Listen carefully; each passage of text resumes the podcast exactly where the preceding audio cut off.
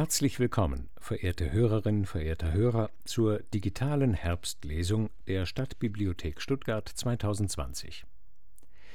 Im Herbst des Jahres 1787 unternahm Mozart in Begleitung seiner Frau eine Reise nach Prag, um Don Juan daselbst zur Aufführung zu bringen. So beginnt die Novelle Mozart auf der Reise nach Prag, die Eduard Mörike anlässlich des 100. Geburtstags des von ihm zeitlebens hochverehrten Meisters im Jahr 1856 veröffentlichte.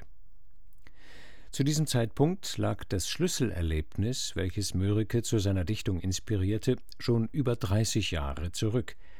1824 hatte er in Stuttgart eine Aufführung des Don Giovanni gesehen und trug sich seitdem mit dem Gedanken, Mozart einmal ein ganz besonderes literarisches Denkmal zu setzen. Jener Opernbesuch war ein Schlüsselerlebnis auch insofern, als wenige Tage danach Mörikes geliebter Bruder August starb. Der Ruf Memento mori, bedenke, dass du sterben musst, ist denn auch ein stilles, unauffälliges, aber immer wiederkehrendes Leitmotiv der Erzählung mit den berühmten Versen Ein Tennlein grünet wo, wer weiß, im Walde, denk es, o Seele, bildet es sogar den ergreifenden Schluss und Höhepunkt der ganzen Novelle. Dem antiken Mahnruf hat Mörike jedoch einen anderen lateinischen Imperativ gegenüber bzw. zur Seite gestellt und zum eigentlichen Kern des ganzen Handlungsablaufs erhoben, den horazischen Imperativ Carpe diem, nutze, Genieße den Tag. Nicht von ungefähr schildert die Novelle denn auch nur einen Tag im Leben Mozarts. Und was sich da zuträgt, können Sie jetzt hörend und betrachtend miterleben. Viel Vergnügen. Eduard Mörike Mozart auf der Reise nach Prag Im Herbst des Jahres 1787 unternahm Mozart in Begleitung seiner Frau eine Reise nach Prag, um Don Juan daselbst zur Aufführung zu bringen. Am dritten Reisetag, den 14. September gegen 11 Uhr morgens, fuhr das wohlgelaunte Ehepaar noch nicht viel über 30 Stunden Wegs von Wien entfernt in nordwestlicher Richtung jenseits vom Mannhardsberg und der deutschen Thaya bei Schrems, wo man das schöne mährische Gebirg bald vollends überstiegen hat. Das mit drei Postpferden bespannte Fuhrwerk, schreibt die Baroness von T. an ihre Freundin, eine stattliche gelbrote Kutsche, war Eigentum einer gewissen alten Frau Generalin Volkstedt, die sich auf ihren Umgang mit dem mozartischen Hause und ihre ihm erwiesenen Gefälligkeiten von jeher scheint etwas zu gut getan zu haben. Die ungenaue Beschreibung des fraglichen Gefährts wird sich ein Kenner des Geschmacks der 80er Jahre noch etwa durch einige Züge ergänzen.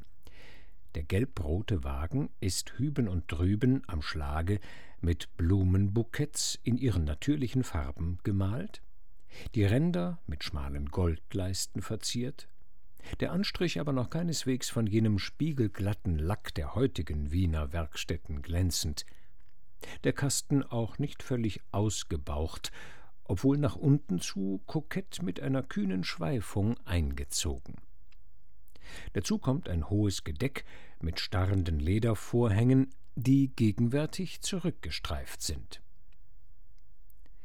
Von dem Kostüm der beiden Passagiere sei überdies so viel bemerkt. Mit Schonung für die neuen, im Koffer eingepackten Staatsgewänder war der Anzug des Gemahls bescheidentlich von Frau Konstanzen ausgewählt. Zu der gestickten Weste von etwas verschossenem Blau sein gewohnter brauner Überrock mit einer Reihe großer und dergestalt fassonierter Knöpfe, dass eine Lage rötliches Rauschgold durch ihr sternartiges Gewebe schimmerte. Schwarzseidene Beinkleider, Strümpfe und auf den Schuhen vergoldete Schnallen. Seit einer halben Stunde hat er, wegen der für diesen Monat außerordentlichen Hitze, sich des Rocks entledigt und sitzt vergnüglich plaudernd, barhaupt, in Hemdärmeln da. Madame Mozart trägt ein bequemes Reisehabit, hellgrün und weiß gestreift. Halb aufgebunden fällt der Überfluss ihrer schönen lichtbraunen Locken auf Schulter und Nacken herunter. Sie war Zeit ihres Lebens noch niemals von Puder entstellt, während der starke, in einen Zopf gefasste Haarwuchs ihres Gemahls für heute nur nachlässiger als gewöhnlich damit versehen ist. Man war eine sanft ansteigende Höhe zwischen fruchtbaren Feldern, welche hier und da die ausgedehnte Waldung unterbrachen, gemachsam hinauf und jetzt am Waldsaum angekommen. Durch wie viel Wälder, sagte Mozart, sind wir nicht heute, gestern und ehegestern schon passiert? Ich dachte nichts dabei, geschweige, dass mir eingefallen wäre, den Fuß hineinzusetzen. Wir steigen einmal aus da, Herzenskind, und holen von den blauen Glocken, die dort so hübsch im Schatten stehen. Deine Tiere, Schwager, mögen ein bisschen verschnaufen. Indem sie sich beide erhoben, kam ein kleines Unheil an den Tag, welches dem Meister einen Zank zuzog. Durch seine Achtlosigkeit war ein Flakon mit kostbarem Riechwasser aufgegangen und hatte seinen Inhalt unvermerkt in die Kleider und Polster ergossen. Ach, ich hätte es denken können, klagte sie, es duftete schon lang so stark. Oh weh, ein volles Fläschchen echte Rosé d'Aurore scheint ausgeleert. Ich sparte sie wie Gold. Ein Närrchen, gab er ihr zum Trost zurück. Begreife doch, auf solche Weise ganz allein war uns dein Götterriechschnaps etwas nütze. Erst saß man in einem Backofen und all dein Gefächel half nichts, bald aber schien der ganze Wagen gleichsam ausgekühlt. Du schriebst es den paar Tropfen zu, die ich mir auf den Jabot goss. Wir waren neu belebt, und das Gespräch floß munter fort, statt dass wir sonst die Köpfe hätten hängen lassen, wie die Hämmel auf des Fleischers Karren. Und diese Wohltat wird uns auf dem ganzen Weg begleiten. Jetzt aber lass uns doch einmal zwei wienerische Nosen recht express in die grüne Wildnis stecken.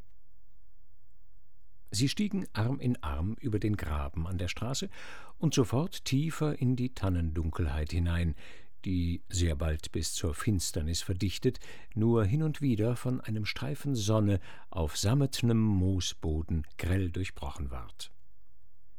Die erquickliche Frische im plötzlichen Wechsel gegen die außerhalb herrschende Glut hätte dem sorglosen Mann ohne die Vorsicht der Begleiterin gefährlich werden können. Mit Mühe drang sie ihm das in Bereitschaft gehaltene Kleidungsstück auf. Ach Gott, welche Herrlichkeit! rief er an den hohen Stämmen hinaufblickend aus. Man ist wie in einer Kirche.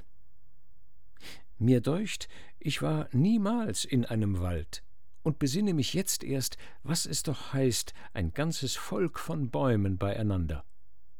Keine Menschenhand hat sie gepflanzt, sind alle selbst gekommen und stehen so, nur eben weil es lustig ist beisammen, wohnen und wirtschaften. Siehst du, mit jungen Jahren fuhr ich doch in halb Europa hin und her, habe die Alpen gesehen und das Meer, das Größeste und Schönste, was erschaffen ist. Jetzt steht von ungefähr der Gimpel in einem ordinären Tannenwald an der böhmischen Grenze, verwundert und verzückt, dass solches Wesen irgend existiert. Nicht etwa nur so una finzione di poeti ist, wie ihre Nymphen, Faune und dergleichen mehr. Auch kein Komödienwald, nein, aus dem Erdboden herausgewachsen, von Feuchtigkeit und Wärmelicht der Sonne großgezogen. Hier ist zu Haus der Hirsch mit seinem wundersamen zackigen Gesteude auf der Stirn, das possierliche Eichhorn, der Auerhahn, der Häher. Er bückte sich, brach einen Pilz und pries die prächtige hochrote Farbe des Schirms, die zarten weißlichen Lamellen an dessen unterer Seite, auch steckte er verschiedene Tannenzapfen ein. Man könnte denken, sagte die Frau, du habest noch nicht zwanzig Schritte hinein in den Prater gesehen, der solche Raritäten doch auch wohl aufzuweisen hat. Was Prater, Schapperlott, wie du nur das Wort hier nennen magst. Vor lauter Karossen, Staatsdegen, Roben und Fächern, Musik und allem Spektakel der Welt, wer sieht denn da noch sonst etwas? Und selbst die Bäume dort, so breit sie sich auch machen, ich weiß nicht, Bucheckern und Eicheln am Boden verstreut, sehen halt da aus, als wie Geschwisterkind mit der Unzahl verbrauchter Korkstöpsel darunter. Zwei Stunden weit riecht das Gehölz nach Kellnern und nach Soßen. Oh, unerhört, rief sie. So redet nun der Mann, dem gar nichts über das Vergnügen geht, Backhähnel im Prater zu speisen. Als beide wieder in dem Wagen saßen und sich die Straße jetzt nach einer kurzen Strecke ebenen Wegs allmählich abwärts senkte, wo eine lachende Gegend sich bis an die entferntesten Berge verlor, fing unser Meister, nachdem er eine Zeit lang still gewesen, wieder an. Die Erde ist wahrhaftig schön und keinem zu verdenken, wenn er so lang wie möglich darauf bleiben will. Gott sei es gedankt, ich fühle mich so frisch und wohl wie je und wäre bald zu tausend Dingen aufgelegt, die denn auch alle nacheinander an die Reihe kommen sollen, wie nur mein neues Werk vollendet und aufgeführt sein wird. Wie viel ist draußen in der Welt und wie viel daheim, Merkwürdiges und Schönes, das ich noch gar nicht kenne, an Wunderwerken der Natur, an Wissenschaften, Künsten und nützlichen Gewerben. Der schwarze Köhlerbube dort bei seinem Meiler weiß dir von manchen Sachen auf ein Haar so viel Bescheid wie ich, da doch ein Sinn und ein Verlangen in mir wäre, auch einen Blick in dies und jenes zu tun, das eben nicht zu meinem nächsten Kram gehört. Mir kam, versetzte sie, in diesen Tagen dein alter Sackkalender in die Hände von anno fünfundachtzig. Da hast du hinten angemerkt, drei bis vier Notabene. Zum ersten steht, Mitte Oktober gießet man die großen Löwen in kaiserlicher Erzgießerei. Fürs zweite, doppelt angestrichen, Professor Gattner zu besuchen. Wer ist der? Oh, recht, ich weiß. Auf dem Observatorio, der gute alte Herr, der mich von Zeit zu Zeit dahin einlädt. Ich wollte längst einmal den Mond und Mandel drin mit dir betrachten. Sie haben jetzt ein mächtig großes Fernrohr oben. Da soll man auf der ungeheuren Scheibe hell und deutlich bis zum Greifen Gebirge, Täler, Klüfte sehen. Und von der Seite, wo die Sonne nicht hinfällt, den Schatten, den die Berge werfen.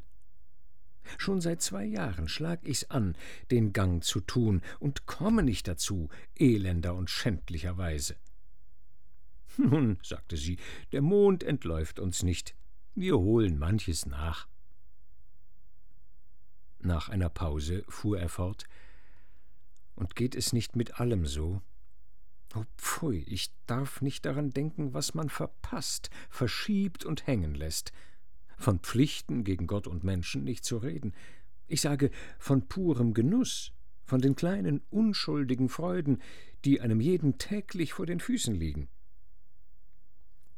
Madame Mozart konnte oder wollte von der Richtung, die sein leicht bewegliches Gefühl hier mehr und mehr nahm, auf keine Weise ablenken, und leider konnte sie ihm nur von ganzem Herzen recht geben, indem er mit steigendem Eifer fortfuhr Ward ich denn je nur meiner Kinder ein volles Stündchen froh? Wie halb ist das bei mir, und immer en passant. Die Buben einmal rittlings auf das Knie gesetzt, mich zwei Minuten mit ihnen durchs Zimmer gejagt und damit basta, wieder abgeschüttelt.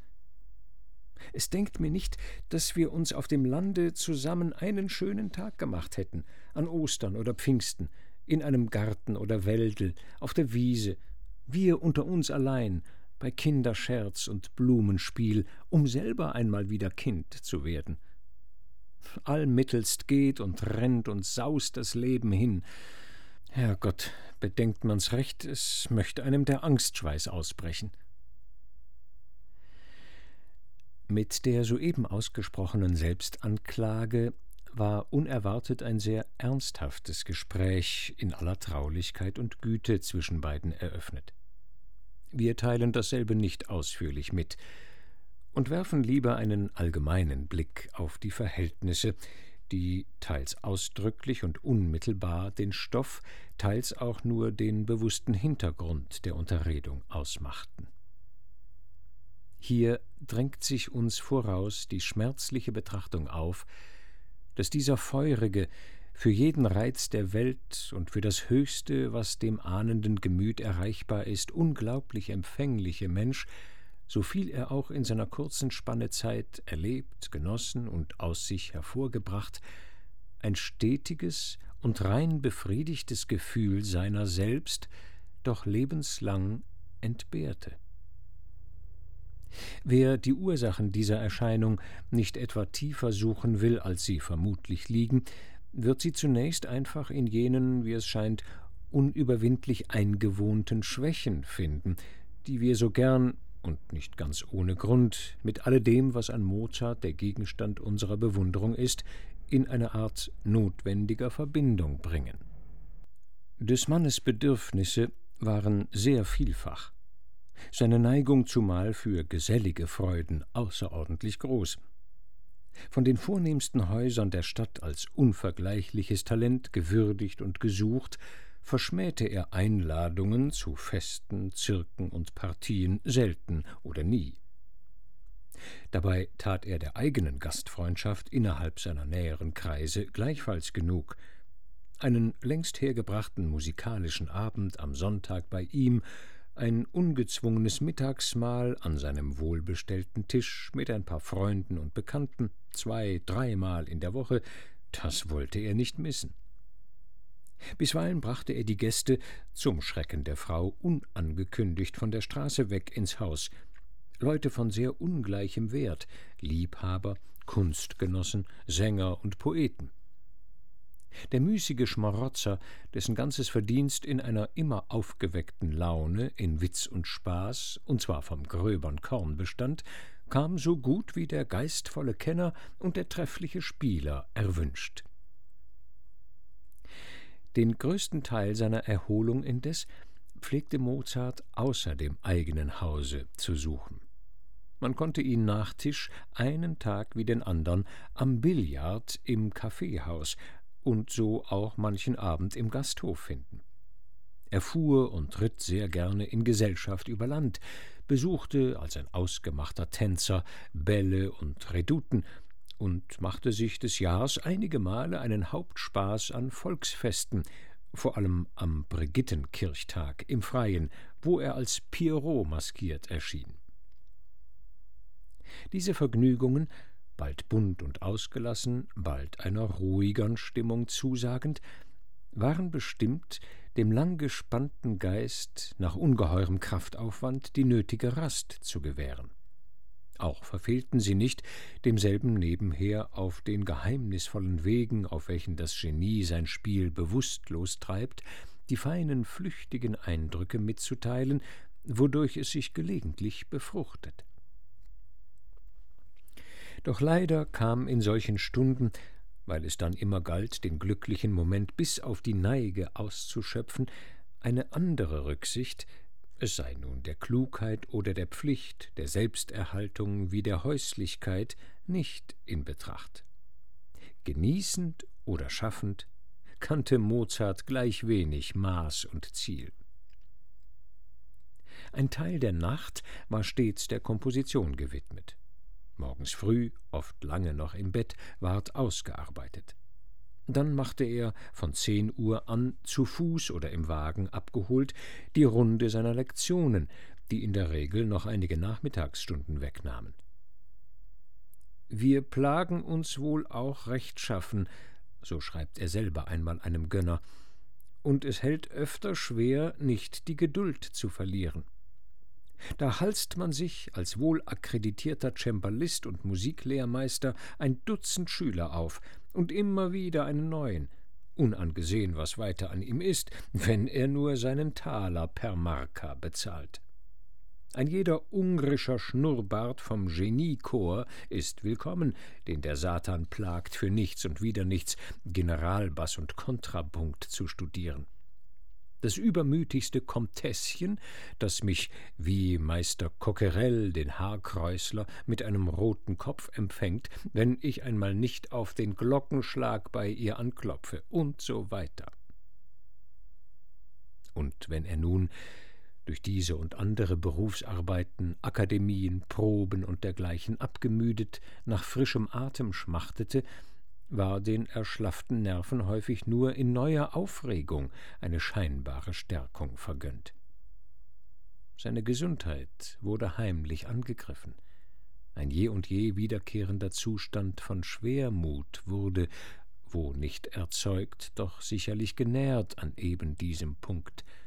Und so die Ahnung eines frühzeitigen Todes, die ihn zuletzt auf Schritt und Tritt begleitete, unvermeidlich erfüllt.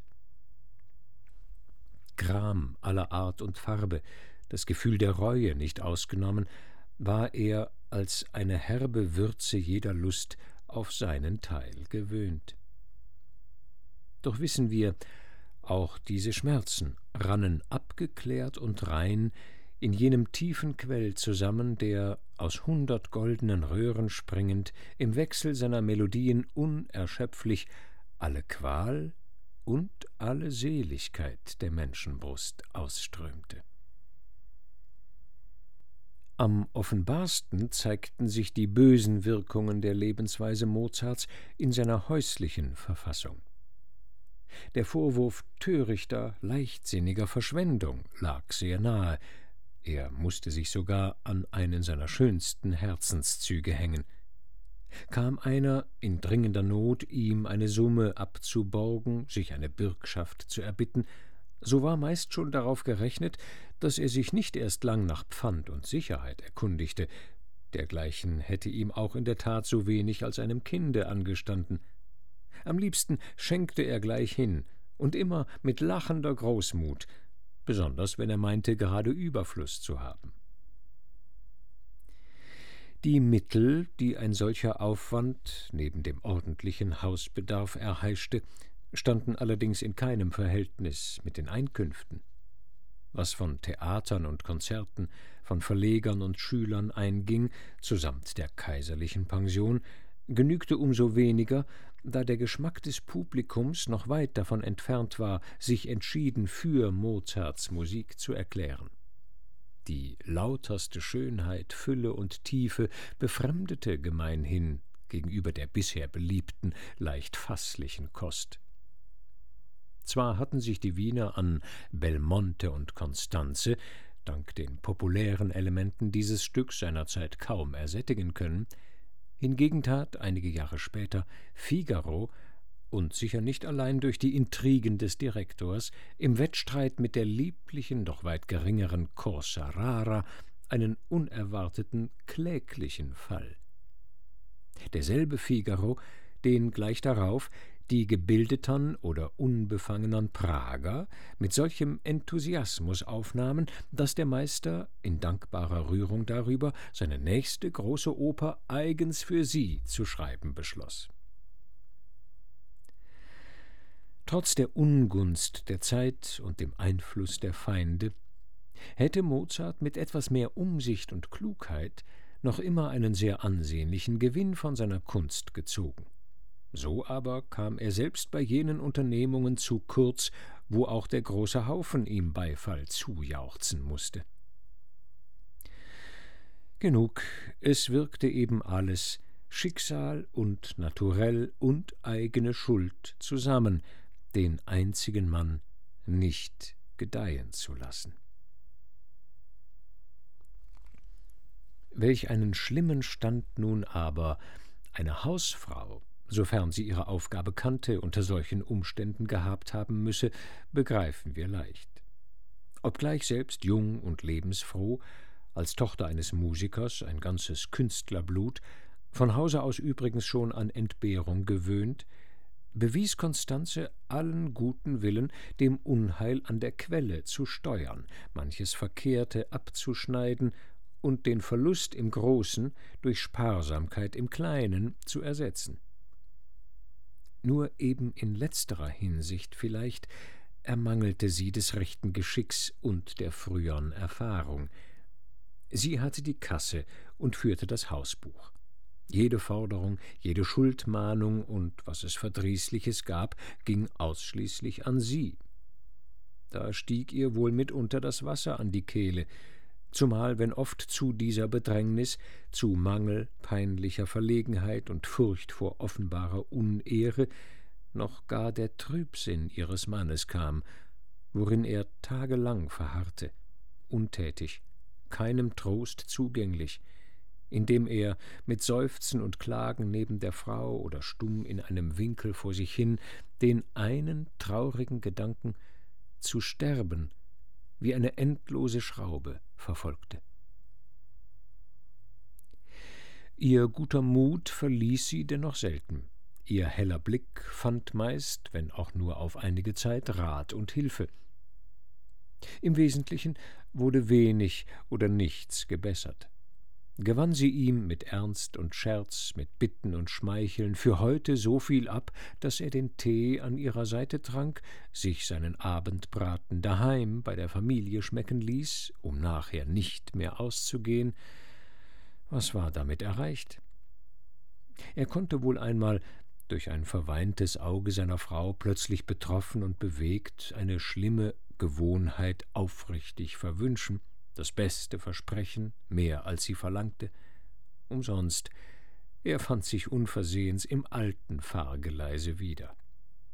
Man war versucht zu glauben, es habe anders nicht in seiner Macht gestanden, und eine völlig veränderte Ordnung, nach unseren Begriffen, von dem, was allen Menschen ziemt und frommt, ihm irgendwie gewaltsam aufgedrungen, müsste das wunderbare Wesen geradezu selbst aufgehoben haben. Einen günstigen Umschwung der Dinge hoffte Konstanze doch stets insoweit, als derselbe von außen her möglich war, durch eine gründliche Verbesserung ihrer ökonomischen Lage, wie solche bei dem wachsenden Ruf ihres Mannes nicht ausbleiben könne. Wenn erst, so meinte sie, der stete Druck wegfiel, der sich auch ihm bald näher, bald entfernter von dieser Seite fühlbar machte? Wenn er, anstatt die Hälfte seiner Kraft und Zeit dem bloßen Gelderwerb zu opfern, ungeteilt seiner wahren Bestimmung nachleben dürfe? Wenn endlich der Genuss, nachdem er nicht mehr jagen, den er mit ungleich besserem Gewissen haben würde, ihm noch einmal sowohl an Leib und Seele gedeihe, dann sollte bald sein ganzer Zustand leichter, natürlicher, ruhiger werden. Sie dachte gar an einen gelegentlichen Wechsel ihres Wohnorts, da seine unbedingte Vorliebe für Wien, wo nun einmal nach ihrer Überzeugung kein rechter Segen für ihn sei, am Ende doch zu überwinden wäre. Den nächsten entscheidenden Vorschub aber zu Verwirklichung ihrer Gedanken und Wünsche versprach sich Madame Mozart vom Erfolg der neuen Oper, um die es sich bei dieser Reise handelte. Die Komposition war weit über die Hälfte vorgeschritten vertraute, urteilsfähige Freunde, die als Zeugen der Entstehung des außerordentlichen Werks einen hinreichenden Begriff von seiner Art und Wirkungsweise haben mussten, sprachen überall davon in einem Tone, dass viele selber von den Gegnern darauf gefasst sein konnten, es werde dieser Don Juan bevor ein halbes Jahr verginge, die gesamte musikalische Welt von einem Ende Deutschlands bis zum andern erschüttert, auf den Kopf gestellt, im Sturm erobert haben. Vorsichtiger und bedingter waren die wohlwollenden Stimmen anderer, die, von dem heutigen Standpunkt der Musik ausgehend, einen allgemeinen und raschen Sukzess kaum hofften. Der Meister selber teilte im stillen ihre nur zu wohl begründeten Zweifel. Konstanze ihrerseits, wie die Frauen immer, wo ihr Gefühl einmal lebhaft bestimmt und noch dazu vom Eifer eines höchst gerechten Wunsches eingenommen ist, durch spätere Bedenklichkeiten von da und dorther sich viel seltener als die Männer irre machen lassen, hielt fest an ihrem guten Glauben und hatte eben jetzt im Wagen wiederum Veranlassung, denselben zu verfechten. Sie tat's in ihrer fröhlichen und blühenden Manier mit doppelter Geflissenheit, da Mozarts Stimmung im Verlauf des vorigen Gesprächs, das weiter zu nichts führen konnte und deshalb äußerst unbefriedigend abbrach, bereits merklich gesunken war.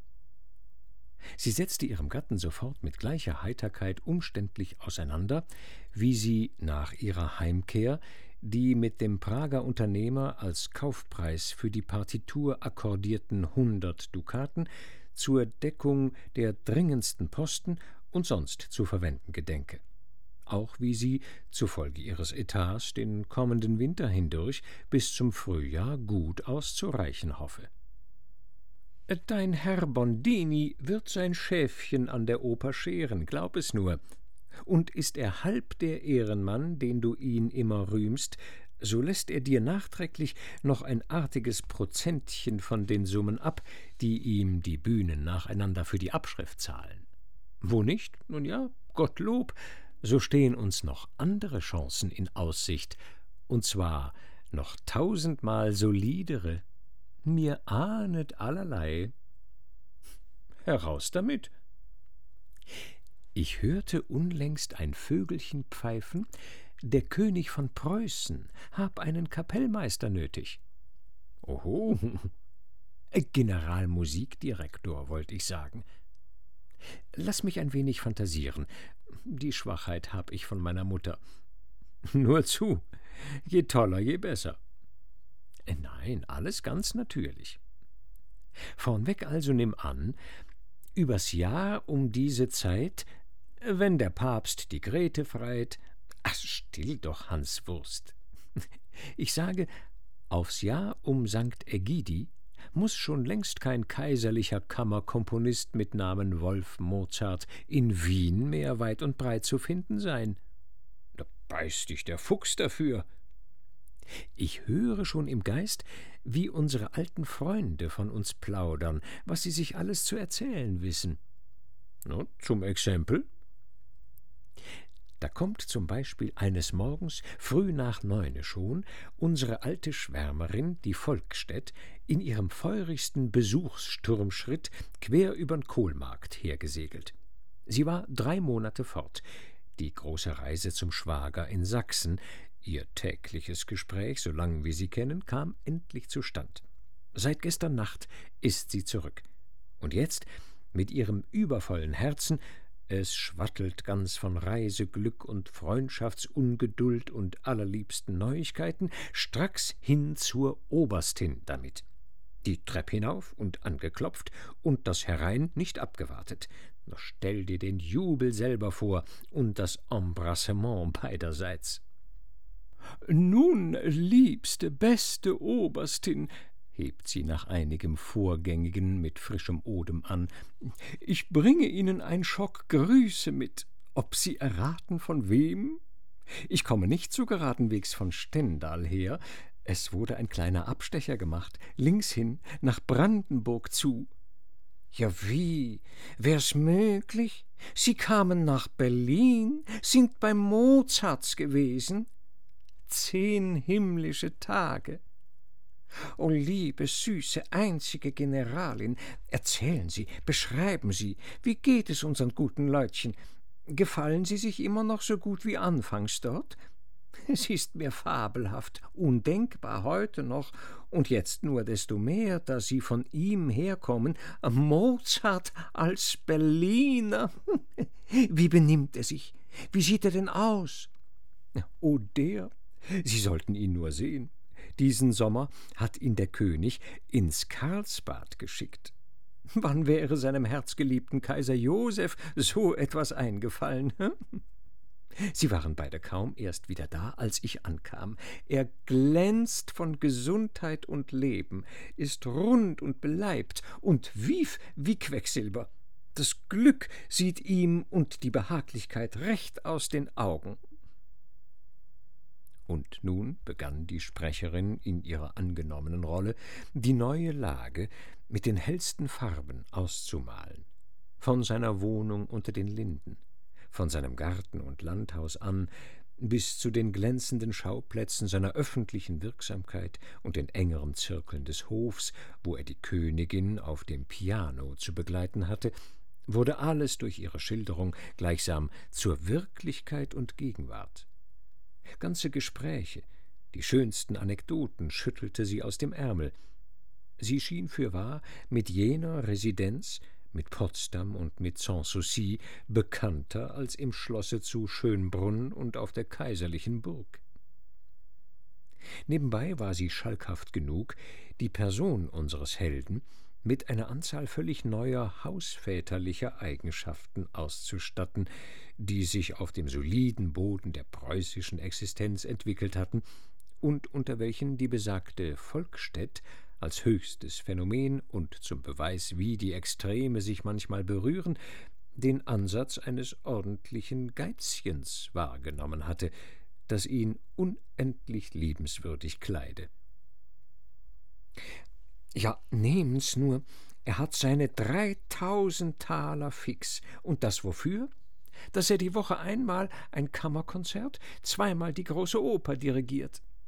Ach, Oberstin, ich hab ihn gesehen, unseren lieben kleinen goldenen Mann, inmitten seiner trefflichen Kapelle, die er sich zugeschult, die ihn anbetet, saß mit der Mozartin in ihrer Loge schräg gegen den höchsten Herrschaften über.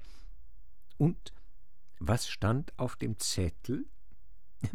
Bitte Sie, ich nahm ihn mit, für Sie, ein kleines Reispräsent von mir und Mozarts dreingewickelt. Hier, schauen Sie, hier lesen Sie, da steht's mit ellenlangen Buchstaben gedruckt. Ja, Himmel, hilf, was? Tarar? Ja, Keltensfreundin, was man erleben kann. Vor zwei Jahren wie Mozart den Don Juan schrieb und der verwünschte, giftige, schwarz-gelbe Salieri auch schon im stillen Anstalt machte, den Triumph, den er mit seinem Stück davontrug, in Paris demnächst auf seinem eigenen Territorio zu begehen und unserem guten, schnepfenliebenden, allzeit in Cosa Rara vergnügten Publikum nun doch auch mal so eine Gattung Falken sehen zu lassen? Und er und seine Helfershelfer bereits zusammen munkelten und raffinierten, dass sie den Don Juan so schön gerupft wie jenes Mal den Figaro nicht tot und nicht lebendig auf das Theater stellen wollten. Wissen's, da tat ich ein Gelübd. Wenn das infame Stück gegeben wird, ich geh nicht hin, um keine Welt. Und hielt auch Wort. Als alles lief und rannte, und Oberstin sie mit, blieb ich an meinem Ofen sitzen, nahm meine Katze auf den Schoß und aß meine Kaldausche. Und so die folgenden paar Male auch. Jetzt aber stellen Sie sich vor, Tarar auf der Berliner Opernbühne. Das Werk seines Todfeinds von Mozart dirigiert. Da müssen Sie schon drein, rief er gleich in der ersten Viertelstunde, und wär's auch nur, dass Sie den Wienern sagen können, ob ich dem Knaben Absalon ein Herrchen krümmen ließ. Ich wünschte, er wär selbst dabei. Der Erzneidhammel sollte sehen, dass ich nicht nötig hab, einem andern sein Zeug zu verhunzen, damit ich immerfort der bleiben möge, der ich bin. Brava, bravissima, rief Mozart überlaut und nahm sein Weibchen bei den Ohren, verküßte, herzte, kitzelte sie, so dass sich dieses Spiel mit bunten Seifenblasen einer erträumten Zukunft, die leider niemals, auch nicht im bescheidensten Maße erfüllt werden sollte, zuletzt in hellen Mutwillen, Lärm und Gelächter auflöste.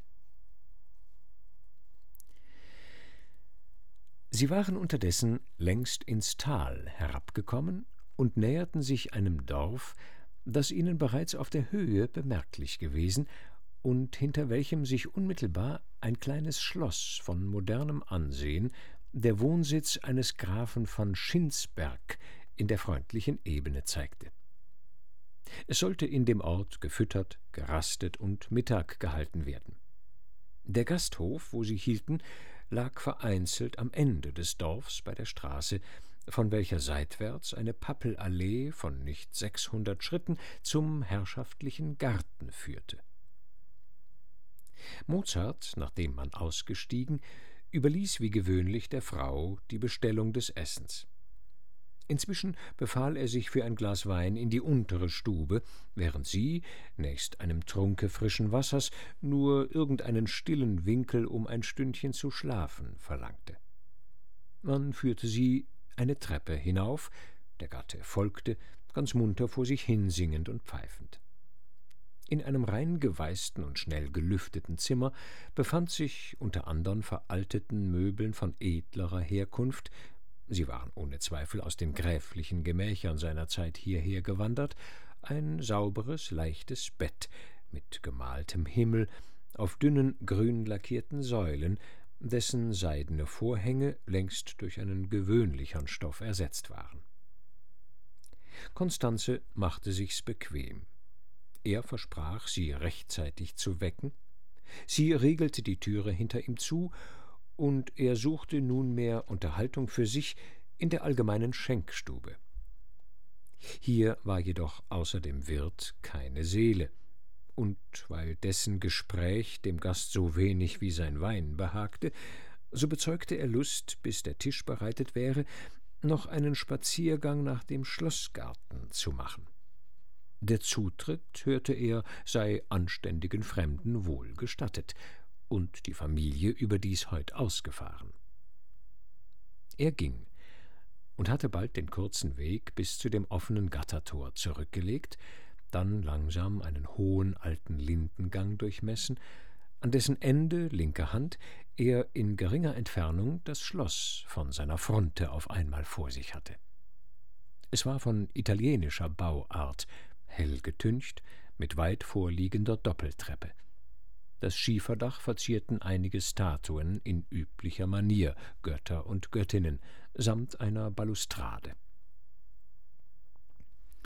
Von der Mitte zweier großen, noch reichlich blühenden Blumenparterre ging unser Meister nach den buschigen Teilen der Anlagen zu, berührte ein paar schöne dunkle Piniengruppen und lenkte seine Schritte auf vielfach gewundenen Pfaden, indem er sich allmählich den lichteren Partien wieder näherte, dem lebhaften Rauschen eines Springbrunnens nach, den er sofort erreichte. Das ansehnlich weite, ovale Bassin war rings von einer sorgfältig gehaltenen Orangerie in Kübeln, abwechselnd mit Lorbeeren und Oleandern umstellt. Ein weicher Sandweg gegen den sich eine schmale Gitterlaube öffnete, lief rundumher. Die Laube bot das angenehmste Ruheplätzchen dar. Ein kleiner Tisch stand vor der Bank, und Mozart ließ sich vorn am Eingang nieder. Das Ohr behaglich dem Geplätscher des Wassers hingegeben, das Aug auf einen Pomeranzenbaum von mittlerer Größe geheftet, der außerhalb der Reihe einzeln ganz dicht an seiner Seite auf dem Boden stand und voll der schönsten Früchte hing, ward unser Freund durch diese Anschauung des Südens alsbald auf eine liebliche Erinnerung aus seiner Knabenzeit geführt. Nachdenklich lächelnd reicht er hinüber nach der nächsten Frucht, als wie um ihre herrliche Ründe, ihre saftige Kühle in hohler Hand zu fühlen. Ganz im Zusammenhang mit jener Jugendszene aber, die wieder vor ihm aufgetaucht, stand eine längst verwischte musikalische Reminiszenz, auf deren unbestimmter Spur er sich ein Weilchen träumerisch erging. Jetzt glänzen seine Blicke. Sie irren da und dort umher, er ist von einem Gedanken ergriffen, den er sogleich eifrig verfolgt. Zerstreut hat er zum zweiten Mal die Pomeranze angefasst. Sie geht vom Zweige los und bleibt ihm in der Hand. Er sieht und sieht es nicht.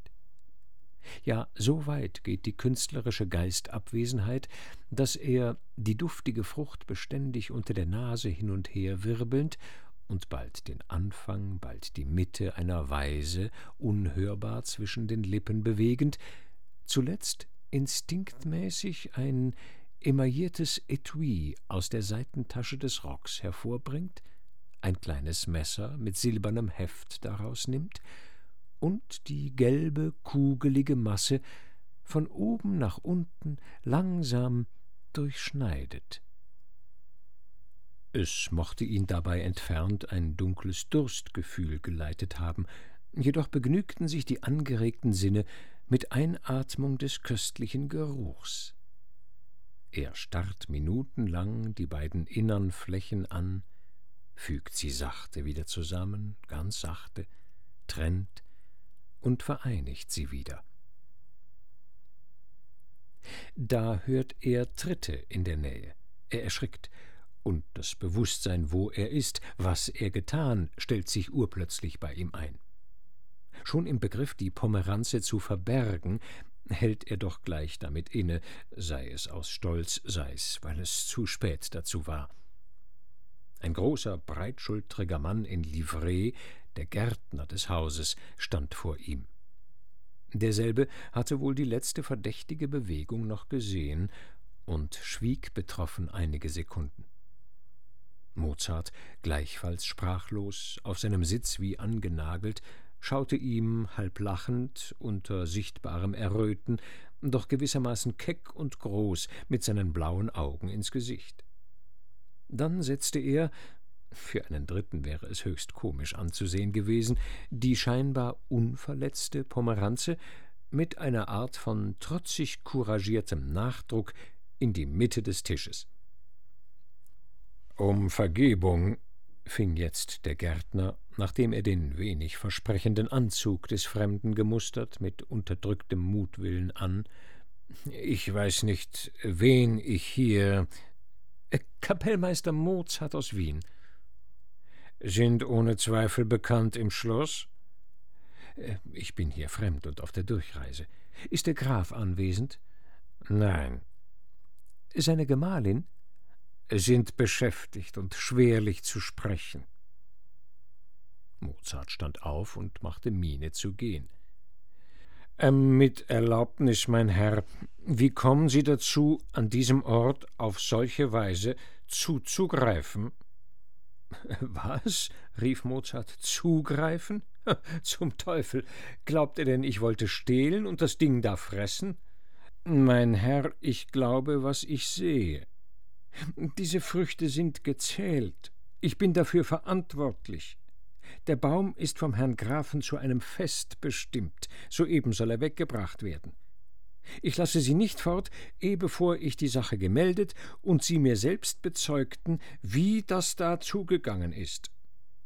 Hm, Sei's drum, ich werde hier so lange warten. Verlass er sich darauf. Der Gärtner sah sich zögernd um, und Mozart, in der Meinung, es sei vielleicht nur auf ein Trinkgeld abgesehen, griff in die Tasche, allein er hatte das geringste nicht bei sich. Zwei Gartenknechte kamen nun wirklich herbei, luden den Baum auf eine Bahre und trugen ihn hinweg. Inzwischen hatte unser Meister seine Brieftasche gezogen, ein weißes Blatt herausgenommen und, während das der Gärtner nicht von der Stelle wich, mit Bleistift angefangen zu schreiben Gnädigste Frau, hier sitze ich unseliger in ihrem Paradiese, wie Weiland Adam, nachdem er den Apfel gekostet. Das Unglück ist geschehen, und ich kann nicht einmal die Schuld auf eine gute Eva schieben, die eben jetzt, von Grazien und Amoretten eines Himmelbetts umgaukelt, im Gasthof sich des unschuldigsten Schlafes erfreut. Befehlen Sie, und ich stehe persönlich Ihrer Gnaden Rede über meinen mir selbst unfasslichen Frevel. Mit aufrichtiger Beschämung hochdero untertänigster Diener W. A. Mozart auf dem Wege nach Prag. Er übergab das Billett, ziemlich ungeschickt zusammengefaltet, dem peinlich wartenden Diener mit der nötigen Weisung. Der Unhold hatte sich nicht so bald entfernt, als man an der hinteren Seite des Schlosses ein Gefährt in den Hof rollen hörte. Es war der Graf, der eine Nichte und ihren Bräutigam, einen jungen reichen Baron, vom benachbarten Gut herüberbrachte. Da die Mutter des Letztern seit Jahren das Haus nicht mehr verließ, war die Verlobung heute bei ihr gehalten worden. Nun sollte dieses Fest in einer fröhlichen Nachfeier mit einigen Verwandten auch hier begangen werden, wo Eugenie, gleich einer eigenen Tochter, seit ihrer Kindheit eine zweite Heimat fand. Die Gräfin war mit ihrem Sohne Max, dem Leutnant, etwas früher nach Hause gefahren, um noch verschiedene Anordnungen zu treffen. Nun sah man in dem Schlosse alles auf Gängen und Treppen in voller Bewegung, und nur mit Mühe gelang es dem Gärtner, im Vorzimmer endlich den Zettel der Frau Gräfin einzuhändigen, die ihn jedoch nicht auf der Stelle öffnete, sondern, ohne genau auf die Worte des Überbringers zu achten, geschäftig weitereilte. Er wartete und wartete, sie kam nicht wieder. Eins um das andere von der Dienerschaft, Aufwärter, Zofe, Kammerdiener, rannte an ihm vorbei. Er fragte nach dem Herrn, der kleidete sich um.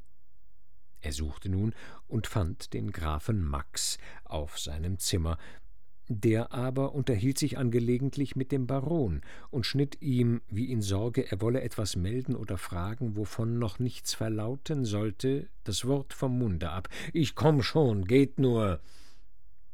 Es stand noch eine gute Weile an, bis endlich Vater und Sohn zugleich herauskamen und die fatale Nachricht empfingen. Ah, das wär ja höllenmäßig, rief der dicke, gutmütige, doch etwas jähe Mann, das geht ja über alle Begriffe. Ein Wiener Musikus, sagt ihr? Vermutlich irgend so ein Lump, der um ein Viatikum läuft und mitnimmt, was er findet. Verzeihen, Euer Gnaden, danach sieht er gerad nicht aus. Er deucht mir nicht richtig im Kopf. Auch ist er sehr hochmütig. Moser nennt er sich. Er wartet unten auf Bescheid. Ich hieß den Franz um den Weg bleiben und ein Aug auf ihn haben. Na, was hilft es hintendrein zum Henker? Wenn ich den Narren auch einstecken lasse, der Schaden ist nicht mehr zu reparieren. Ich sagt euch tausendmal, das vordere Tor soll alle Zeit geschlossen bleiben. Der Streich wäre aber jedenfalls verhütet worden, hättet ihr zur rechten Zeit eure Zurüstungen gemacht. Hier trat die Gräfin hastig und mit freudiger Aufregung, das offene Billett in der Hand, aus dem anstoßenden Kabinett. Wisst ihr, rief sie, wer unten ist? Um Gottes Willen, lest den Brief. Mozart aus Wien, der Komponist. Man muss gleich gehen, ihn heraufzubitten. Ich fürchte nur, er ist schon fort. Was wird er von mir denken? Ihr, Felten, seid ihm doch höflich begegnet. Was ist denn eigentlich geschehen? Geschehen? Versetzte der Gemahl, dem die Aussicht auf den Besuch eines berühmten Mannes unmöglich allen Ärger auf der Stelle niederschlagen konnte. Der tolle Mensch hat von dem Baum, den ich Eugenien bestimmte, eine der neun Orangen abgerissen. Das Ungeheuer. Somit ist unserem Spaß geradezu die Spitze abgebrochen, und Max mag sein Gedicht nur gleich kassieren. Ach, und nicht doch, sagte die dringende Dame, die Lücke lässt sich leicht ausfüllen, überlasst es nur mir. Geht jetzt beide, erlöst, empfangt den guten Mann so freundlich und so schmeichelhaft ihr immer könnt. Er soll, wenn wir ihn irgend halten können, heut nicht weiter. Trefft ihn nicht im Garten mehr, sucht ihn im Wirtshaus auf und bringt ihn mit seiner Frau.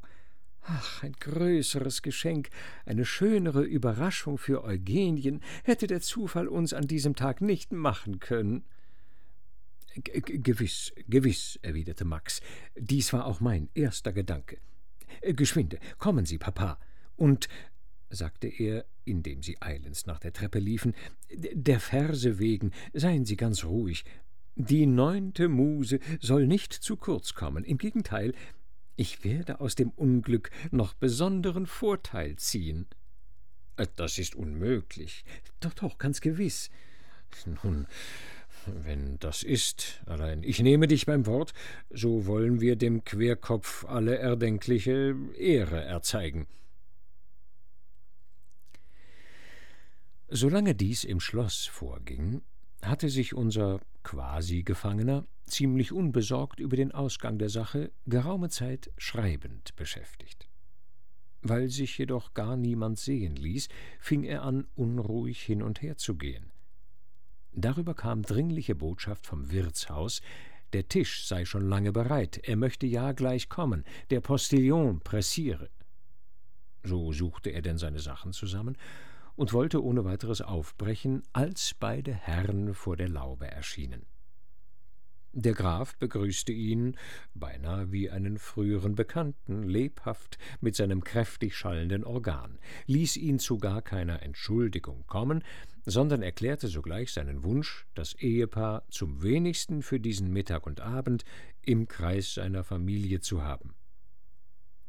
Sie sind uns, mein liebster Maestro, so wenig fremd, dass ich wohl sagen kann, der Name Mozart wird schwerlich anderswo mit mehr Begeisterung und häufiger genannt als hier.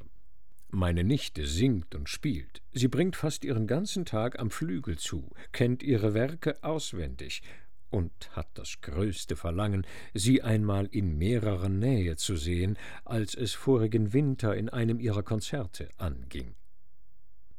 Da wir nun demnächst auf einige Wochen nach Wien gehen werden, so war ihr eine Einladung beim Fürsten Galizin, wo man sie öfter findet, von den Verwandten versprochen. Jetzt aber reisen sie nach Prag, werden so bald nicht wiederkehren, und Gott weiß, ob sie der Rückweg zu uns führt. Machen Sie heute und morgen Rasttag, das Fuhrwerk schicken wir sogleich nach Hause, und mir erlauben Sie die Sorge für Ihr Weiterkommen. Der Komponist, welcher in solchen Fällen der Freundschaft oder dem Vergnügen leicht zehnmal mehr als hier gefordert war, zum Opfer brachte, besann sich nicht lange. Er sagte diesen einen halben Tag mit Freuden zu, dagegen sollte morgen mit dem frühesten die Reise fortgesetzt werden. Graf Max erbat sich das Vergnügen, Madame Mozart abzuholen und alles Nötige im Wirtshaus abzumachen. Er ging, ein Wagen sollte ihm gleich auf dem Fuß nachfolgen. Von diesem jungen Mann bemerken wir beiläufig, dass er mit einem von Vater und Mutter angeerbten heiteren Sinn Talent und Liebe für schöne Wissenschaften verband – und ohne wahre Neigung zum Soldatenstand sich doch als Offizier durch Kenntnisse und gute Sitten hervortat. Er kannte die französische Literatur und erwarb sich zu einer Zeit, wo deutsche Verse in der höheren Gesellschaft wenig galten, Lob und Gunst durch eine nicht gemeine Leichtigkeit der poetischen Form in der Muttersprache, nach guten Mustern, wie er sie in Hagedorn, in Götz und andern fand. Für heute war ihm nun, wie wir bereits vernahmen, ein besonders erfreulicher Anlass geworden, seine Gabe zu nutzen. Er traf Madame Mozart, mit der Wirtshaustochter plaudernd, vor dem gedeckten Tisch, wo sie sich einen Teller Suppe vorausgenommen hatte. Sie war an außerordentliche Zwischenfälle, an kecke Stegreifsprünge ihres Mannes zu sehr gewöhnt, als dass sie über die Erscheinung und den Auftrag des jungen Offiziers mehr als billig hätte betreten sein können. Mit unverstellter Heiterkeit, besonnen und gewandt, besprach und ordnete sie ungesäumt alles Erforderliche selbst. Es wurde umgepackt, bezahlt, der Postillon entlassen, sie machte sich ohne zu große Ängstlichkeit in Herstellung ihrer Toilette fertig und fuhr mit dem Begleiter wohlgemut dem Schlosse zu, nicht ahnend, auf welche sonderbare Weise ihr Gemahl sich dort eingeführt hatte.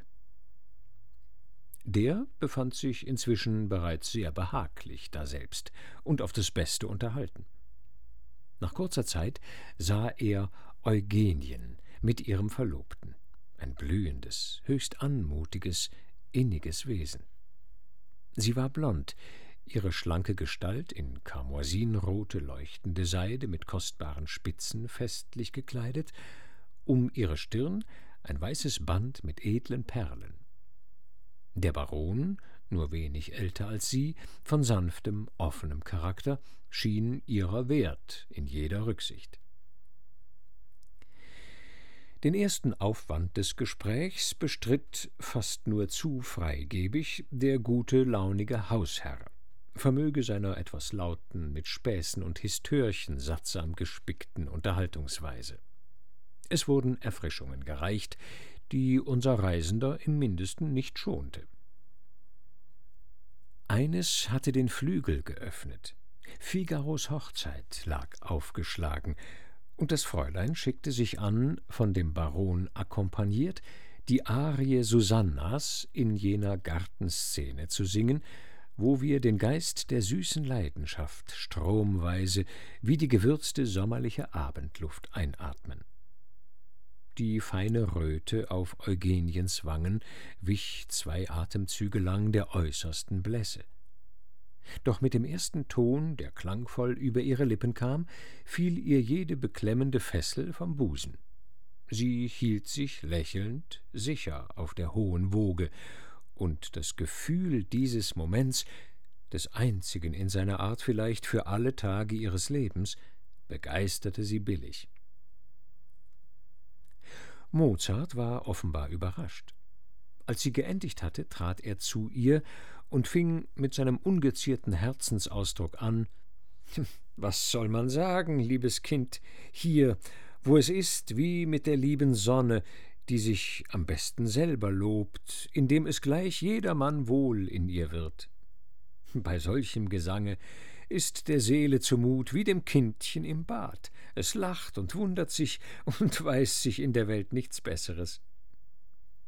Übrigens glauben Sie mir, unser einem in Wien begegnet es nicht jeden Tag, dass er so lauter, ungeschminkt und warm, ja so komplett sich selber zu hören bekommt. Damit erfaßte er ihre Hand und küsste sie herzlich. Des Mannes hohe Liebenswürdigkeit und Güte nicht minder als das ehrenvolle Zeugnis, wodurch er ihr Talent auszeichnete, ergriff Eugenien mit jener unwiderstehlichen Rührung, die einem leichten Schwindel gleicht, und ihre Augen wollten sich plötzlich mit Tränen anfüllen. Hier trat Madame Mozart zur Türe herein, und gleich darauf erschienen neue Gäste, die man erwartet hatte, eine dem Haus sehr eng verwandte freiherrliche Familie aus der Nähe, mit einer Tochter, Franziska, die seit den Kinderjahren mit der Braut durch die zärtlichste Freundschaft verbunden und hier wieder heim war. Man hatte sich allerseits begrüßt, umarmt, beglückwünscht, die beiden Wiener Gäste vorgestellt, und Mozart setzte sich an den Flügel. Er spielte einen Teil eines Konzertes von seiner Komposition, welches Eugenie soeben einstudierte. Die Wirkung eines solchen Vortrags in einem kleinen Kreis wie der gegenwärtige unterscheidet sich natürlicherweise von jedem ähnlichen an einem öffentlichen Orte durch die unendliche Befriedigung, die in der unmittelbaren Berührung mit der Person des Künstlers und seinem Genius innerhalb der häuslichen bekannten Wände liegt. Es war eines jener glänzenden Stücke, worin die reine Schönheit sich einmal wie aus Laune freiwillig in den Dienst der Eleganz begibt. So aber, dass sie gleichsam nur verhüllt in diese mehr willkürlich spielenden Formen und hinter eine Menge blendender Lichter versteckt, doch in jeder Bewegung ihren eigensten Adel verrät und ein herrliches Pathos verschwenderisch ausgießt. Die Gräfin machte für sich die Bemerkung, dass die meisten Zuhörer vielleicht Eugenie selbst nicht ausgenommen, trotz der gespanntesten Aufmerksamkeit und aller feierlichen Stille während eines bezaubernden Spiels, doch zwischen Auge und Ohr gar sehr geteilt waren. In unwillkürlicher Beobachtung des Komponisten, seiner schlichten, beinahe steifen Körperhaltung, seines gutmütigen Gesichts, der rundlichen Bewegung dieser kleinen Hände, war es gewiss auch nicht leicht möglich, dem Zudrang tausendfacher Kreuz- und Quergedanken über den Wundermann zu widerstehen. Zu Madame Mozart gewendet, sagte der Graf, nachdem der Meister aufgestanden war, einem berühmten Künstler gegenüber, wenn es ein Kennerlob zu spitzen gilt, das halt nicht eines jeden Sache ist, Wie haben es die Könige und Kaiser gut? Es nimmt sich eben alles einzig und außerordentlich in einem solchen Munde aus. Das dürfen sie sich nicht erlauben. Und wie bequem ist es zum Beispiel, dicht hinterm Stuhl ihres Herrn Gemahls, beim Schlussakkord einer brillanten Fantasie, dem bescheidenen klassischen Mann auf die Schulter zu klopfen und zu sagen Sie sind ein Tausendsassa, lieber Mozart. Und kaum ist das Wort heraus, so geht's wie ein Lauffeuer durch den Saal. Was hat er ihm gesagt? Er sei ein Tausendsassa, hat er zu ihm gesagt.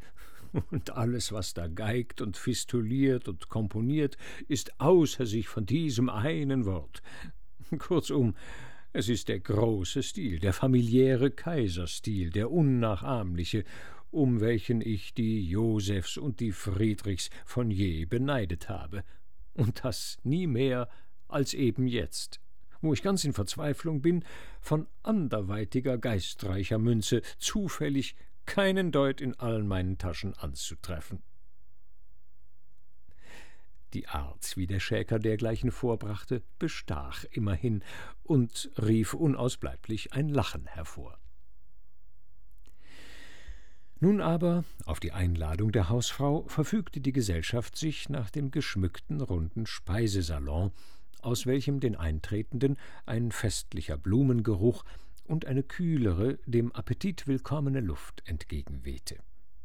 Man nahm die schicklich ausgeteilten Plätze ein, und zwar der distinguierte Gast, den seinigen, dem Brautpaar gegenüber. Von einer Seite hatte er eine kleine ältliche Dame, eine unverheiratete Tante Franziskas, von der andern die junge, reizende Nichte selbst zur Nebensitzerin, die sich durch Geist und Munterkeit ihm bald besonders zu empfehlen wusste. Frau Konstanze kam zwischen den Hauswirt und ihren freundlichen Geleitsmann, den Leutnant. Die übrigen reihten sich ein und so saß man zu Elfen nach Möglichkeit bunt an der Tafel, deren unteres Ende leer blieb. Auf ihr erhoben sich mitten zwei mächtig große Porzellanaufsätze mit gemalten Figuren, breite Schalen, gehäuft voll natürlicher Früchte und Blumen über sich haltend. An den Wänden des Saals hingen reiche Festons. Was sonst da war oder nach und nach folgte, schien einen ausgedehnten Schmaus zu verkünden. Teils auf der Tafel zwischen Schüsseln und Platten, teils vom Serviertisch herüber im Hintergrund blinkte verschiedenes edle Getränk, vom schwärzesten Rot bis hinauf zu dem gelblichen Weiß, dessen lustiger Schaum herkömmlich erst die zweite Hälfte eines Festes krönt. Bis gegen diesen Zeitpunkt hin bewegte sich die Unterhaltung, von mehreren Seiten gleich lebhaft genährt, in allen Richtungen. Weil aber der Graf gleich anfangs einigemal von weitem und jetzt nur immer näher und mutwilliger auf Mozarts Gartenabenteuer anspielte, so dass die einen heimlich lächelten, die andern sich umsonst den Kopf zerbrachen, was er denn meine, so ging unser Freund mit der Sprache heraus. Ich will in Gottes Namen beichten, fing er an, auf was Art mir eigentlich die Ehre der Bekanntschaft mit diesem edlen Haus geworden ist. Ich spiele dabei nicht die würdigste Rolle, und um ein Haar, so säß ich jetzt, statt hier vergnügt zu tafeln, in einem abgelegenen Arrestantenwinkel des gräflichen Schlosses und könnte mir mit leerem Magen die Spinneweben an der Wand herum betrachten. Na ja, rief Madame Mozart, da werde ich ja schöne Dinge hören. Ausführlich nun beschrieb er erst, wie er im Weißen Roß seine Frau zurückgelassen, die Promenade in den Park, den Unstern in der Laube, den Handel mit der Gartenpolizei, kurz ungefähr, was wir schon wissen, gab er alles mit größter Treuherzigkeit und zum höchsten Ergötzen der Zuhörer preis. Das Lachen wollte fast kein Ende nehmen. Selbst die gemäßigte Eugenie enthielt sich nicht, es schüttelte sie ordentlich. Nun fuhr er fort, das Sprichwort sagt, hat einer den Nutzen, dem Spott mag er trutzen. Ich hab meinen kleinen Profit von der Sache. Sie werden schon sehen. Vor allem aber hören Sie, wie es eigentlich geschah, dass sich ein alter Kindskopf so vergessen konnte. Eine Jugenderinnerung war mit im Spiele. Im Frühling 1770 reiste ich als dreizehnjähriges Bürschchen mit meinem Vater nach Italien. Wir gingen von Rom nach Neapel. Ich hatte zweimal im Konservatorium und sonst zu verschiedenen Malen gespielt. Adel und Geistlichkeit erzeigten uns manches Angenehme. Vornehmlich attachierte sich ein Abbate an uns, der sich als Kenner schmeichelte und übrigens am Hofe etwas galt. Den Tag vor unserer Abreise führte er uns in Begleitung einiger anderer Herren in einen königlichen Garten, die Villa Reale, bei der prachtvollen Straße geradhin am Meere gelegen, wo eine Bande sizilianischer Kommedianti sich produzierte. Figli di Nettuno, wie sie sich neben anderen schönen Titeln auch nannten. Mit vielen vornehmen Zuschauern, worunter selbst die junge, liebenswürdige Königin Carolina samt zwei Prinzessinnen, saßen wir auf einer langen Reihe von Bänken im Schatten einer zeltartig bedeckten niederen Galerie, an deren Mauer unten die Wellen plätscherten. Das Meer mit seiner vielfarbigen Streifung strahlte den blauen Sonnenhimmel herrlich wider. Gerade vor sich hat man den Vesuv, links schimmert sanft geschwungen eine reizende Küste herein. Die erste Abteilung der Spiele war vorüber. Sie wurde auf dem trockenen Bretterboden eine Art von Flöße ausgeführt, die auf dem Wasser stand und hatte nichts Besonderes. Der zweite aber und der schönste Teil bestand aus lauter Schiffer-, Schwimm- und Taucherstücken und blieb mir stets mit allen Einzelheiten frisch im Gedächtnis eingeprägt. Von entgegengesetzten Seiten her näherten sich einander zwei zierliche, sehr leicht gebaute Barken, beide, wie es schien, auf einer Lustfahrt begriffen. Die eine, etwas größere, war mit einem Halbverdeck versehen und nebst den Ruderbänken mit einem dünnen Mast und einem Segel ausgerüstet, auch prächtig bemalt, der Schnabel vergoldet.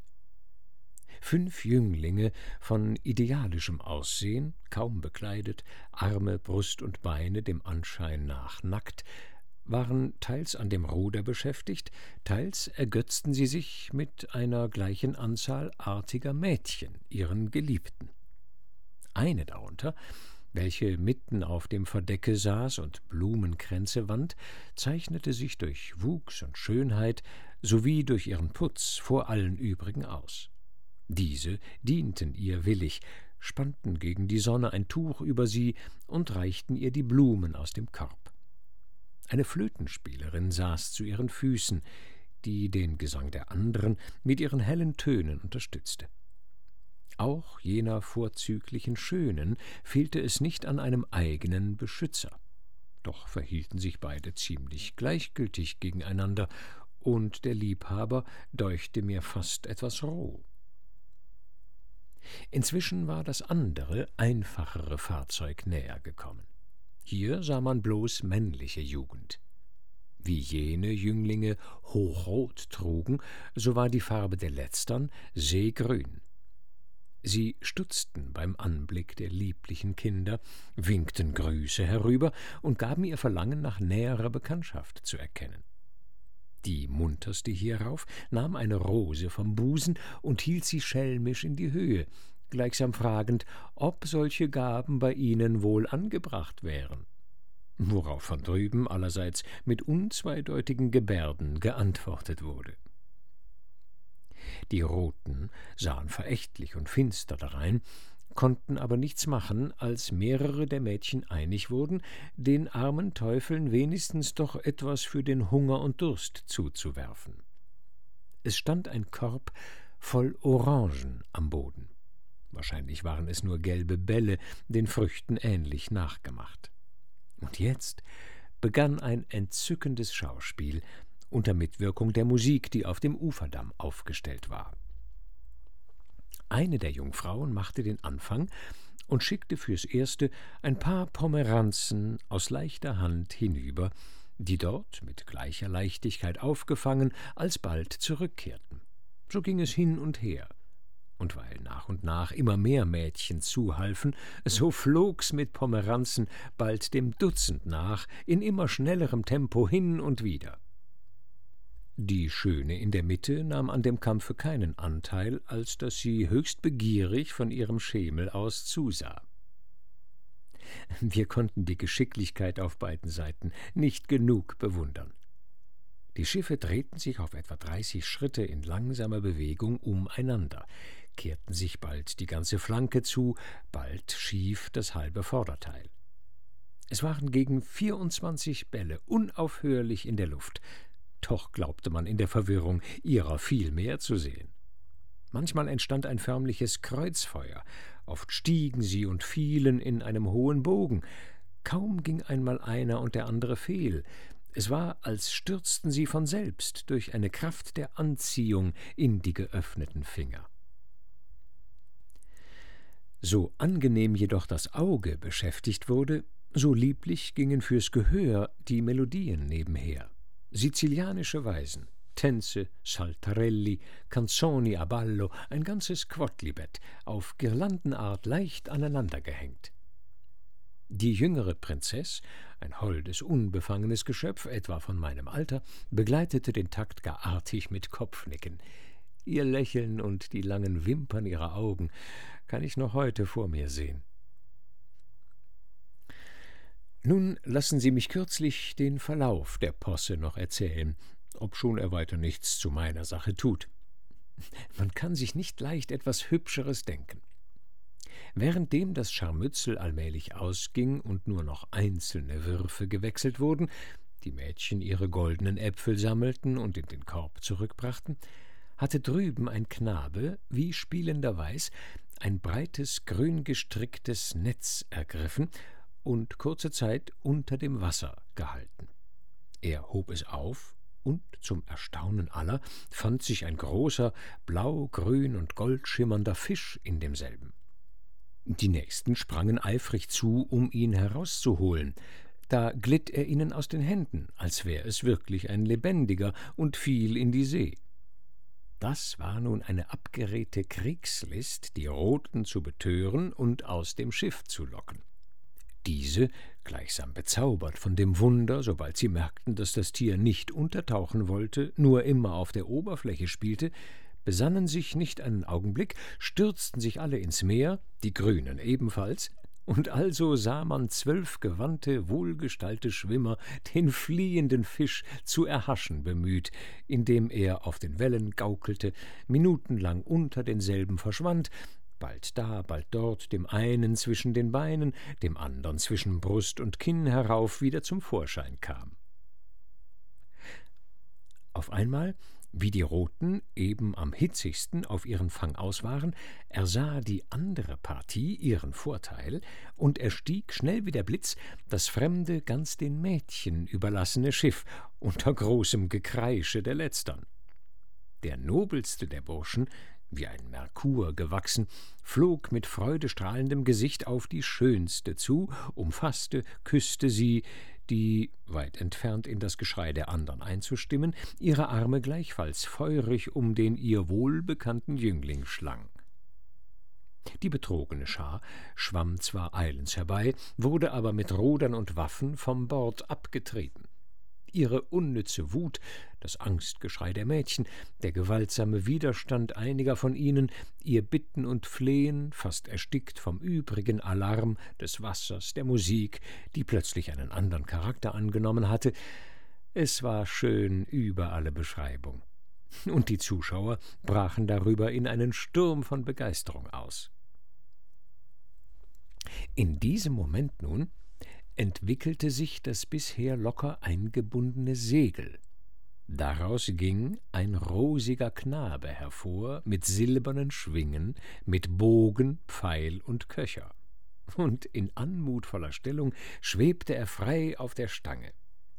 Schon sind die Ruder alle in voller Tätigkeit, das Segel blähte sich auf, allein Gewaltiger als beides schien die Gegenwart des Gottes und seine heftig vorwärts eilende Gebärde das Fahrzeug fortzutreiben. dergestalt, dass die fast atemlos nachsetzenden Schwimmer, deren einer den goldenen Fisch hoch mit der linken über seinem Haupte hielt, die Hoffnung bald aufgaben und bei erschöpften Kräften notgedrungen ihre Zuflucht zu dem verlassenen Schiffe nahmen. Derweil haben die Grünen eine kleine bebuschte Halbinsel erreicht, wo sich unerwartet ein stattliches Boot mit bewaffneten Kameraden im Hinterhalt zeigte. Im Angesicht so drohender Umstände pflanzte das Häufchen eine weiße Flagge auf, zum Zeichen, dass man gütlich unterhandeln wolle. Durch ein gleiches Signal von jenseits ermuntert, fuhren sie auf jenen Haltort zu, und bald sah man daselbst die guten Mädchen alle, bis auf die eine, die mit Willen blieb, vergnügt mit ihren Liebhabern das eigene Schiff besteigen. Hiermit war die Komödie beendigt. Mir deucht, so flüsterte Eugenie mit leuchtenden Augen dem Baron in einer Pause zu, worin sich jedermann beifällig über das eben Gehörte aussprach, wir haben hier eine gemalte Symphonie von Anfang bis zu Ende gehabt und ein vollkommenes Gleichnis überdies des mozartischen Geistes selbst in seiner ganzen Heiterkeit. Hab ich nicht recht? Ist nicht die ganze Anmut Figaros darin? Der Bräutigam war im Begriff, ihre Bemerkung dem Komponisten mitzuteilen, als dieser zu reden fortfuhr. Es sind nun siebzehn Jahre her, dass ich Italien sah. Wer, der es einmal sah, insonderheit Neapel, denkt nicht sein Leben lang daran. Und wär er auch, wie ich, noch halb in Kinderschuhen gesteckt. So lebhaft aber wie heut, in ihrem Garten, war mir der letzte schöne Abend am Golf kaum jemals wieder aufgegangen. Wenn ich die Augen schloss, ganz deutlich, klar und hell, den letzten Schleier von sich hauchend, lag die himmlische Gegend vor mir verbreitet. Meer und Gestade, Berg und Stadt, die bunte Menschenmenge an dem Ufer hin und dann das wundersame Spiel der Bälle durcheinander. Ich glaubte, wieder dieselbe Musik in den Ohren zu haben. Ein ganzer Rosenkranz von fröhlichen Melodien zog innerlich an mir vorbei, Fremdes und Eigenes, Kreti und Pleti, eines immer das andere ablösend. Von ungefähr springt ein Tanzliedchen hervor, Sechsachteltakt, mir völlig neu. Halt, dachte ich, was gibt's hier? Das scheint ein ganz verteufelt niedliches Ding. Ich sehe näher zu. Alle Wetter. Das ist ja Massetto. Das ist ja Zerlina. Er lachte gegen Madame Mozart hin, die ihn sogleich erriet. Die Sache, fuhr er fort, ist einfach diese. In meinem ersten Akt blieb eine kleine leichte Nummer unerledigt. Duett und Chor einer ländlichen Hochzeit. Vor zwei Monaten nämlich, als ich dieses Stück der Ordnung nach vornehmen wollte, da fand sich auf den ersten Wurf das Rechte nicht alsbald. Eine Weise, einfältig und kindlich und spritzend von Fröhlichkeit über und über, ein frischer Busenstrauß mit Flatterband dem Mädel angesteckt, so musste es sein.